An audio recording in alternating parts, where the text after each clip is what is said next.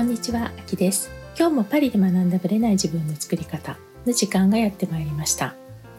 2024年、新年明けましておめでとうございます。今年もどうぞよろしくお願いいたします。実はですね、あんまり公にはしていなかったのですが、急遽私1週間だけ日本に戻っております。クリスマスのね、24に出発して25に月2日に戻るというまあ本当に8日間ぐらいかなのスケジュールで帰ってきました。まあ、これはね正直プライベートな目的で、まあ、1週間だけでも帰ろうと思ったわけなんですけども、まあ、実は、まあ、家族のね関係で、まあ、父の体調があまり良くないということもあり夏はちょっと日本に戻れそうにないので、まあ、そういう意味ではその前に帰っておこうということになりました。まあ、息子たちと3人で帰ってきたんですけれども、まあ、上の子がね実は高校3年生で、まあ、来年バカロレがあったり、えー、その後のね進路の問題があったりしてやっぱりイースターが、まあ、結構試験が重なっているタイミングなので、まあ、2月の休みか、まあ、クリスマスしかないと。で彼は2月よりまあクリスマスの方がいいということでクリスマスのお休みを取ってまあ2週間のうち本当1週間ちょっとなんですけども戻ってくることにしたということなんですね。なので今回、まあ、ほとんどの方に、まあ、お伝えもせず、まあ、家族絡みということもあったので、まあ、私もちょっとね子供たちと出かけたりはしたんですけれども基本的には実家周りにいたということになります。まあ、出かけたといえば子供たちがやっぱり若者の街渋谷に行きたいとスクランブル交差点を見たいと言ったので、まあ、スクランブル交差点に行って渋谷をぐるっと散策したりこう神社的なねこうトラディショナルな日本も見ようということで、まあ、靖国神社に行ってでそこから皇居のねあそこをぐるっと回って二重橋まで40分ぐらいかな歩いて。で、まあ、日比谷をちょっと散策して帰ってきた。みたいな感じでしたね。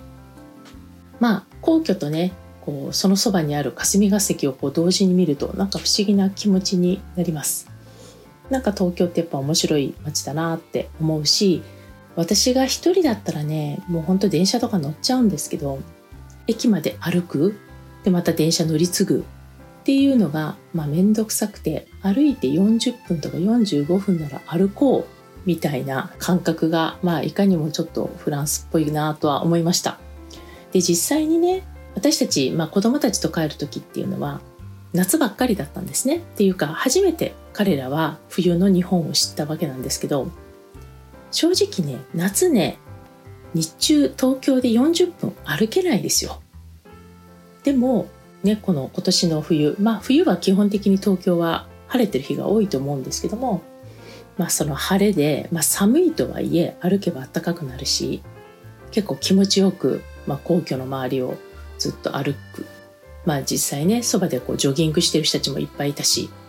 まあ、そういう中では東京を散歩するのはなかなか珍しいというかねほぼ初めてだったんじゃないかなと思います。やっぱり10分15分歩くと汗だくじゃないですか夏は。なので外を歩くっていう発想は多分夏なかったと思うんですけどあ冬だったらね気持ちいいし、まあ、特に晴れてたらねなんかそういう季節もね味わえたのは良かったんじゃないかなと思います。あとはね、まあ、実家で私は掃除したり整理整頓したり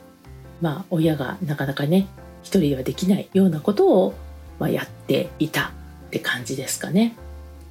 で実際にチェックインとかねなんかそういういろいろトラブルが今回もあったので、まあ、それはネタとしてねまたいつかお話ししようと思ってるんですけど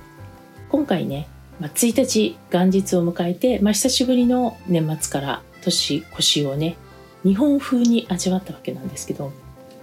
まあ1月1日の夕方のんびりしてたタイミングで、まあ、その地震のね速報を聞き、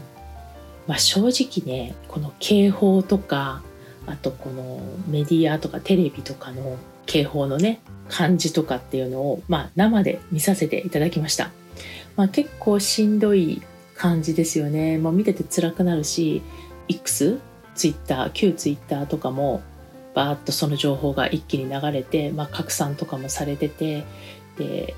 どんなトラブルに巻き込まれてるかとかね。なんかそういう情報とも入ってきたんですけどやっぱりテレビは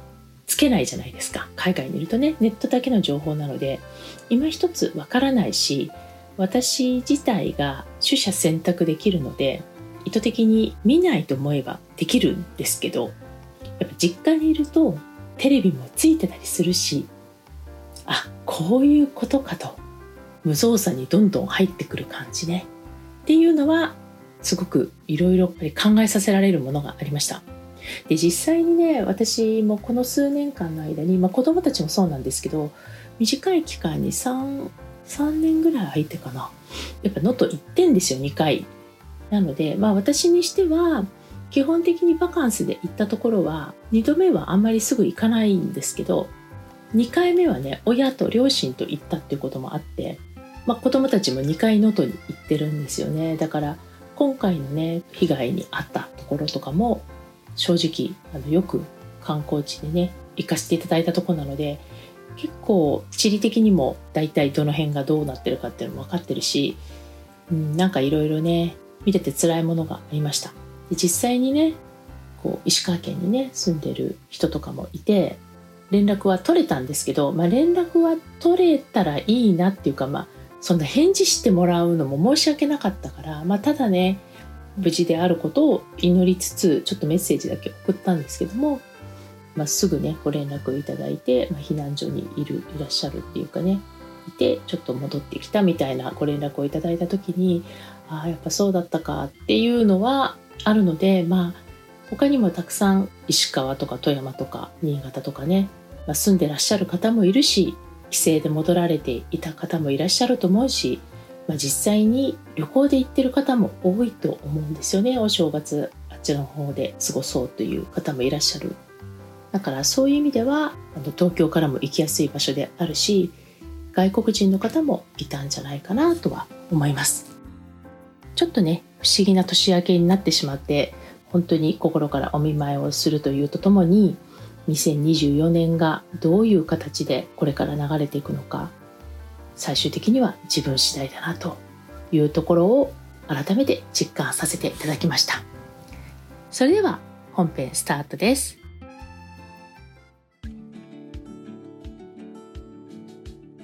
はい本編です。今回はですね2024年1回目のポッドキャストになりますので、まあ、この1年の過ごし方についてお話をしたいと思います。まあ、1月ということもありますので、まあ、最初の例えば三が日とかはね家族で過ごしたりゆったりとお休みを取りながら、まあ、今年1年どんな風に過ごしていくか、まあ、考えていくタイミングじゃないかと思います。まあ、多分お仕事をね、まあ、4日からスタートされる方もいるのかもしれないし、まあ、ちょっと後の方もいらっしゃるかと思うんですけどもどちらにしてもね今年1年どうやっていこうかなってちょっとは考えると思うんですね。で、まあ、人それぞれ例えばゴールを設定したり今年の抱負っていうものであったりとかテーマを考えたりやりたいこと叶えたいことを100個並べてみたりなんかいろんなことを書いてみたりするってことはあるんじゃないかなと思います。もちろんねこれはやるという前提の上でこの2024年はどういうテーマになっていくかと言いますと、まあ、これはあくまでも私が感覚的にね感じる主観であるという前提なんですけどもかなり変革期に入っていくんじゃないかと思います。これは私が言ってるのは社会とかね国の状態であるとかそういうのも含めた上でいろんなことが明るみあからさまになっていくんじゃないかと思ってます今まで普通に見過ごされていたものが突然何かの表紙に明らかになっていったりみんなが知らないでいたことが当たり前のように知るようになっていったり。つまりですね隠そうと思っても隠せない時代がやってくるんじゃないかなと思ってるんですね。なのでこれから自分たちの価値観を変えていくような出来事が起こっていってもおかしくないんじゃないかと思うんですね。まあ、すでにね起こってきてると思うんですよ。ここ数年の間にね、まあ、コロナのことも含めて。なので価値観は変わってきてると思うんですけどもここでやっぱり一気にさらに加速していく可能性はあるんじゃないかなと思います。と同時にですねその価値観の変革あるいは世界情勢の変革に自分がどういう立場でやっていくか定めていかないとその荒波に飲まれてしまう可能性があるんですねつまり波はどんどん激しくなっていくわけですよ。で例えばね海の波が激しくなっている状態をイメージしてください。何もせずぷかぷか浮いてるだけだったらあっという間に波に飲まれていきますよね。っていうことはどうやったら波に飲まれないかっていうことを考えないといけないんですね。どういうことかというと波に飲まれるのではなく波に乗っていかないといけないわけですよ。波に乗るっていうことはどういうことかというとこれまあ私ね別にサーフィンとかやってないので実際にサーフィンをやってる方にどういう視点で見てるのか、まあ、聞きたいくらいなんですけど多分ね波を完全に把握して状況を認識して俯瞰してで波に自分がどう乗っていけるか、まあ、適応していくかっていうのを考えてやってるんじゃないかと思うんですね。つまり波の状態に、ま左右されている状態では波に乗ることはできないのかなと思います。つまりですねまあずっと私は居続けてることではあるんですよ。8年ぐらい。これは結局自分の軸を戻すことでしかできないんです。つまり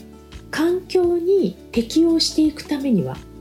環境をコントロールしていくためにはつまり環境に飲まれずに自分の状態が環境っていう波に乗っていくためには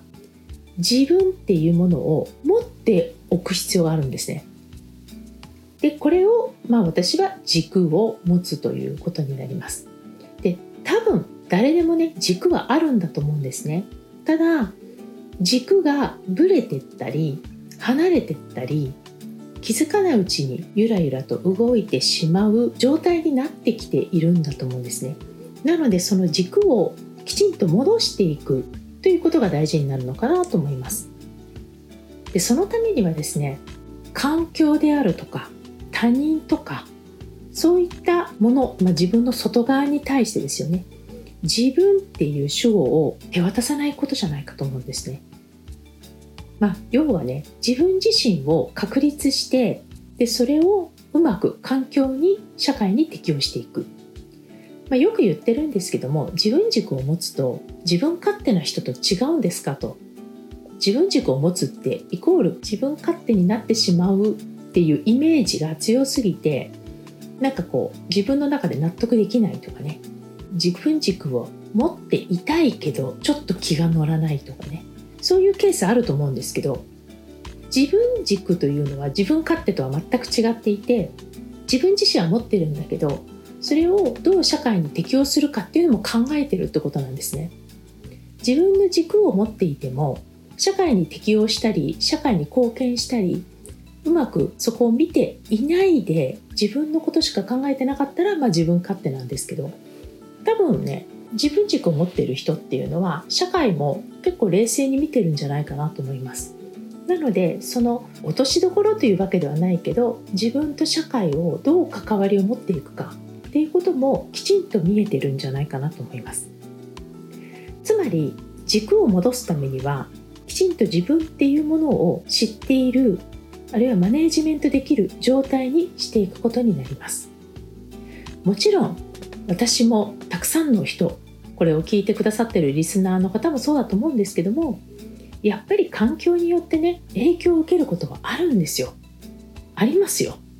だからどんなにいい状態でも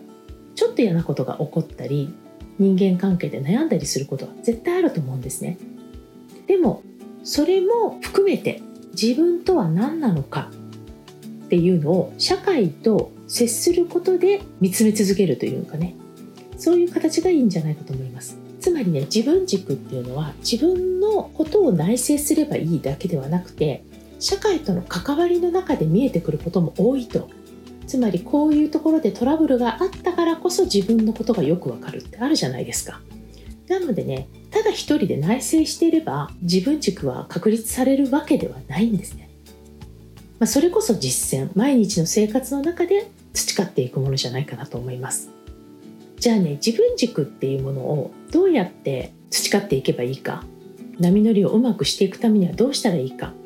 これはねやっぱり自分の行動とかね態度とかと社会の中で感じることをきちんと内省してでそれを次の作戦に生かす。っていうことなんですね。まあいろんな意味でのね感情の部分であるとか自分の例えば願望を叶えたいっていう時のブレーキパターンであるとかあるいはアクセルパターン要は私が言う勝ちパターンですよねうまくいくパターンこれを自分できちんと知っておくっていうこともそうなんですけども、まあ、こういう、まあ、自分をマネージメントしていくっていうのは私も講座の中でねパリ美学っていう中でやってますけどこれね、まあ、ある程度じっくり時間をかける必要があるんですよ。一日でできるものではないんですね。なので、まあ、習慣の連続なんですね。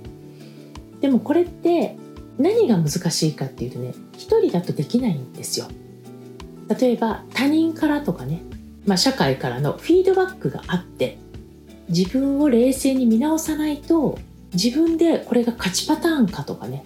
自分のブレーキパターンかって案外人って気づかないんですね。なので対話の中だったり、まあ、それがコーチングとかねそういうことを示したりするんですけどやっぱり人との関わりの中で人とからのフィードバックで分かってくることはあると思います。なのでそういうねプロの方とね一緒にやっていくっていうのは一つありだと思います。と同時にですねじゃあ自分でできる方法はないのかと自分で何か一つ習慣化できることはないのかこれをね今日最後にお話ししたいと思います。自分のことをねマネージメントできるって言った時に一番簡単で一番習慣化したら早いのは自分をいかにご機嫌な状態にしておくかってことなんですね。自分で自分のことをご機嫌にできますかと。これってね口ではね簡単に言えますけどなかなかハードワークなんですね。だってちょっとしたことでムカついたりちょっとしたことで傷ついたり私たちってするじゃないですか。でついつい環境のせいにしてしまうでしょう。だから私たちは自分で自分のことをご機嫌にしていく能力が必要になってくるんですよ。自分で喜びを感じる楽しさに変えていく幸せになる今あることに感謝する、まあ、こういったことを自分でできるようにするんですね。人が与えてくれるんじゃなくて自分で自分のことをそういう形に変えていくんですね。だから誰々さんが私に喜びをくれる、まあ、これも一つの喜びの形なんだけども普通のことであったとしてもそれを自分自身の喜びに変えるこれも自分で自分のことをご機嫌にしていくパターンなんですね。まあだからはっきり言うと環境は全く関係ないんです。つまりどんな辛い状況であっても正直自分で自分のことをご機嫌にできれば自分のことをマネジメントできるっていうことなんですね。これはね簡単なようでまあまあ訓練必要ですよと私は思います。で習慣化している人としてない人で差はつくと思いますだから是非この1月から意識的にやってほしいんですねどうやったら自分をご機嫌にできるか、まあ、要はどんなことも自分の幸せ喜びに変えて解釈して感情的にも納得できるというかね頭で納得するんじゃなくて感性として納得できるような腑に落とし方をしていくっていうのがいいと思います。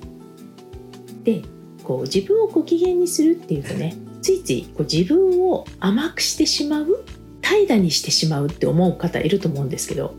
それとは違うんですよね。ご機嫌にするっていうのはきついことをやらないとかね自分を甘々にするとか、まあ、してもいいんですよ。それがご機嫌になるものだったらいいんだけど例えば何かやりたいとかね成長したいとか進化したいとか新しいことやってみたいって言った時にそっちの喜びを持ってこないとでもやりたくないやらないで済むんだったらやりたくないっていう方の喜びをつかむと短期的な喜びは手に入れられるけど長期的な喜びにはならないんですね。だから日常の一瞬一瞬のご機嫌は取れるけど長期的なご機嫌っていう視点がなくなってしまうと特に成長したいなとか進化したいなっていう人にとっては心からの喜びとはつながらなくなってしまうのかなと思います。この辺についてはねまた違った形でお話ししていきたいと思いますけども自分をねいかに自分でご機嫌にできるか。これについて是非ご自身のねどういう生活にしていくかっていうのも含めてやりたいことをね1年向けて考えていく時のヒントにしていただけたらなと思います。それではまた次回お会いしましょう。ありがとうございました。いつも聞いてくださり本当にありがとうございます。この番組は日本時間の毎週木曜日の夜配信されています。より有益なあるいは願望実現に関するマインドに関する情報に関しましては LINE やメールマガジン、まその他の SNS で発信しています。概要欄のノート術の教科書のプレゼントこちらを登録していただくとメールマガジンそして LINE の方にお知らせが届きます。こちらの方からぜひご登録の方よろしくお願いいたします。